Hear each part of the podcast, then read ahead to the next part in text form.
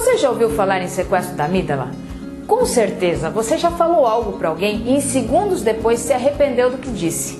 Ou tomou uma atitude impulsiva que depois, para consertar, precisou gastar um tempo danado para isso. Ou até mesmo magoou com palavras as pessoas mais próximas de você que você ama tanto. Você deve estar se perguntando, mas peraí, o que isso tem a ver com o sequestro e com a amígdala? O sequestro da amígdala é um termo usado pelo psicólogo Daniel Goleman, quando a amígdala assume o comando do cérebro.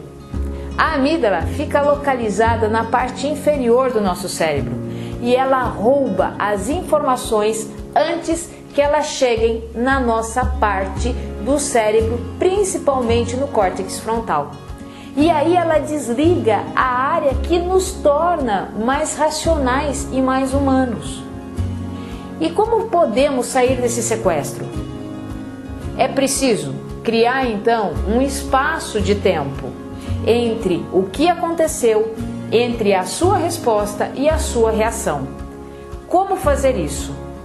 Uma das técnicas é você colocar a sua atenção na sua respiração.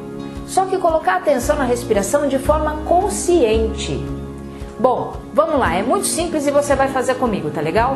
Acompanhe agora comigo essa técnica. É assim, ó, nós vamos inspirar em quatro tempos.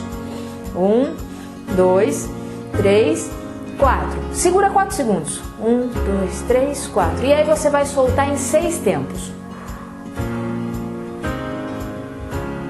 como se você estivesse realmente se esvaziando.